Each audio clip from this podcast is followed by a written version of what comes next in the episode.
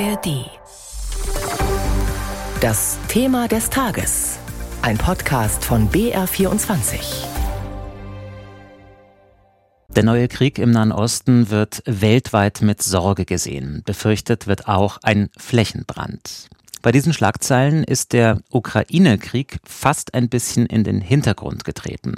Allerdings nicht bei den Verbündeten. Die haben heute über die sogenannten Winterhilfen für die Ukraine beraten. Nach Brüssel ist auch der ukrainische Präsident Zelensky gekommen und hat für weitere Unterstützung geworben. Die haben die Verbündeten eigentlich schon zugesichert. Deutschland liefert zum Beispiel ein weiteres Luftabwehrsystem vom Typ Patriot. Und die USA stellen 200 Millionen Dollar bereit für Artilleriemunition, Panzerabwehrwaffen und ein neues Luftverteidigungssystem. Diese weiteren Hilfen der Verbündeten laufen unter dem Stichwort Winterhilfe was in diesem Paket enthalten ist. Darüber hat Florian Haas mit unserem Korrespondenten in Brüssel, Jakob Mayer, gesprochen. Deutschland zum Beispiel hat weitere Militärhilfe im Umfang von rund einer Milliarde Euro zugesagt. Da geht es vor allem um Flugabwehrsysteme, ein weiteres Patriot-System, das hat Bundeskanzler Olaf Scholz schon in Granada angekündigt, weitere Iris-T-Systeme, dazu soll es noch mehr Panzer geben, Fahrzeuge und weitere Ausrüstung für die Ukraine. Und auch andere Länder haben weitere Militärhilfe zugesichert, darunter die rumänischen Vertreter, Großbritannien und die USA. Belgien zum Beispiel will sich an der sogenannten F-16-Koalition beteiligen. Also das ist eine Staatengruppe von Staaten, die F-16-Kampfjets an die Ukraine liefern wollen. Also Belgien steigt neu in diese Gruppe ein. Verteidigungsminister Pistorius hat sich soeben noch mal geäußert. Wie war sein Auftritt heute, seine Haltung? Also er war im Konzert derjenigen, die Unterstützung für die Ukraine zugesichert haben. Und da ist die Zusage eben an Kiew, auch an die Adresse Kiews, dass man nicht nachlassen werde. Und das ist das, warum Zelensky hier eben auch persönlich erschienen ist. Der Zeitpunkt, du hast es gesagt, ist besonders wichtig vor dem nahenden Winter. Da hat die ukrainische Regierung, hat der Präsident natürlich Sorge, dass Russland nochmal den Winter als Waffe, als Kriegswaffe nutzen möchte. Russland, äh, der Aggressor. Und da muss sich die Ukraine nochmal wappnen und dafür dient dient dieses Treffen? Zelensky hat ja auch darauf hingewiesen, dass sein Land mehr braucht, Langstreckenraketen zum Beispiel oder Kampfflugzeuge, also Offensivwaffen, vereinfacht gesagt. Du hast die F-16 erwähnt. Das ist gar nicht mehr ein Tabu für alle Verbündeten ist kein Tabu. Also wie gesagt, die Lieferung von Kampfjets schon lange nicht mehr. Die Niederlande, Dänemark, Norwegen, jetzt auch Belgien wollen liefern insgesamt rund 50 Stück.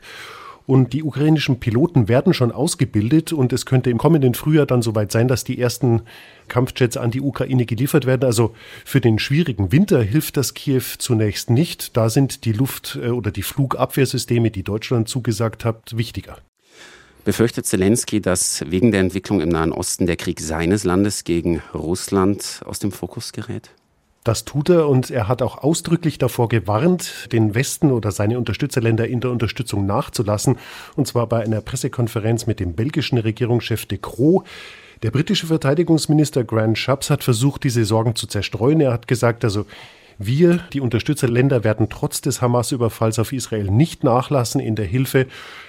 Ganz grundsätzlich hat Zelensky die Sorge, dass seine Unterstützer und die Bevölkerungen in den Ländern einfach kriegsmüde werden. Und dazu kommt eben die Befürchtung, dass aus innenpolitischen Gründen in der EU zum Beispiel auch die Hilfe nachlassen könnte. Wir haben Polen, da gibt es den Getreidestreit mit der Ukraine. Polen hat Waffenlieferungen äh, äh, in Frage gestellt. Ungarn, tendenziell Russland freundlich, hat sich gegen weitere Ukraine-Hilfe ausgesprochen und dann eben die USA. Da gibt es Streit im US-Kongress und im neuen Übergangshaushalt ist keine Ukraine-Unterstützung mehr drin. Also auch da die Sorge, das könnte nachlassen.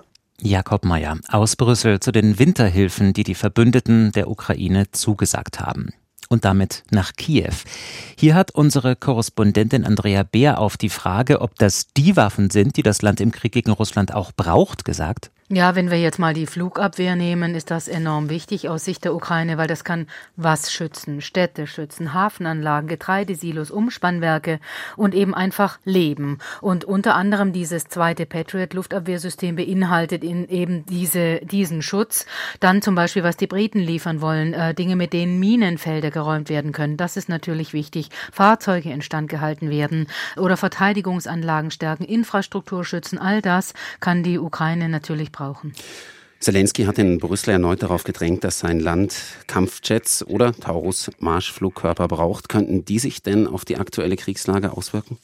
Ja, aus Sicht der äh, Ukraine auf jeden Fall. Allerdings, wir haben es ja gerade gehört, die Kampfjets, die sollen, wenn dann erst im Frühjahr kommen. Und das bringt jetzt also im Moment der Ukraine wenig. Denn die Piloten müssen noch ausgebildet werden und so weiter. Und die Ukraine hat ja eigentlich von Beginn an der russischen Großinvasion gesagt, wir brauchen moderne Kampfjets. Sie haben dann sowjetische MiG-29 bekommen aus Polen, aus der Slowakei und sagen eben, aber die sind eben den russischen Waffen unterlegen.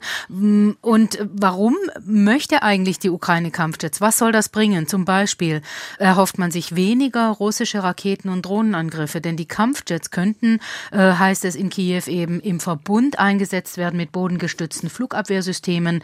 Und dann will die Ukraine eben diese Kampfjets einsetzen gegen die russischen Angreifer zur Unterstützung der Bodentruppen. Außenminister Kuleba hat äh, es so formuliert, diese F-16 würden es uns ermöglichen, den Himmel zu kontrollieren. Kuleba sagt, wir können damit die Truppen schützen.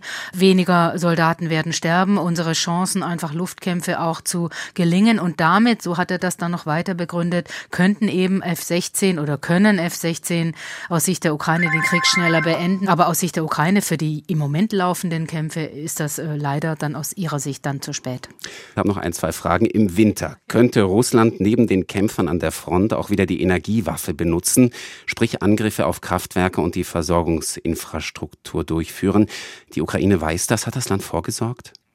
Ja, es wird nicht alles bekannt gegeben und es hat jetzt auch schon wieder in den letzten Wochen Angriffe gegeben, gezielt auf Infrastruktur, die ja im Grunde niemals aufgehört haben. Aber dieses gezielte nochmal direkt und so massiv angreifen, das wird allgemein erwartet. Es gibt ähm, Vorbereitungen zum Beispiel auf längere Stromausfälle, zum Beispiel mit Generatoren für Krankenhäuser, kritische Infrastruktur. Dann gibt es wieder diese mehr als 1000 sogenannte Punkte der Unbezwingbarkeit, wo die Menschen hingehen können äh, das sind Zelte, das sind Räume, das sind Bahnhöfe, alles Mögliche, was es eben gibt. Kleine Ecken im Einkaufszentrum, wo man Strom bekommt, wo man sein Handy aufladen kann, seine Powerbank, wo es Internet gibt und so weiter und wo man sich eben auch aufwärmen kann, wenn die Heizung nicht funktioniert. Das Energieministerium in der Ukraine rechnet damit, dass die Heizsaison schwierig werden wird und hier schließt sich der Kreis. Sie setzen darauf, haben sie gesagt, dass es mehr Flugabwehrsysteme gibt als im vergangenen Winter. Auch Kraftwerke werden getarnt geplant.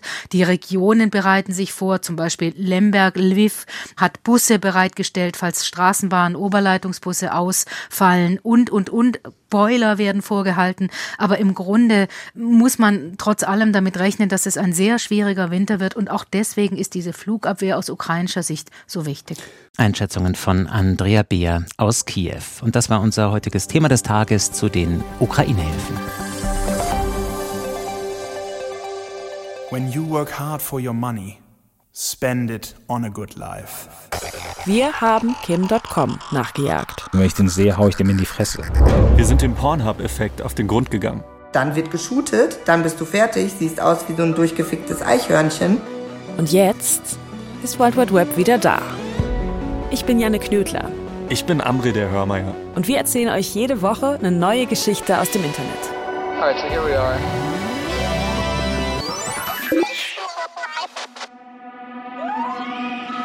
Es geht um eine unwahrscheinliche Freundschaft mit einer Hackerin. Um Geister, die durch unsere Lieblings-Apps spuken. Um Memes und was sie über uns verraten. Und um die ganz großen Rätsel des Internets. Mal Wissenschaft, mal Technologie. Mal Investigativrecherche, mal Tierdoku.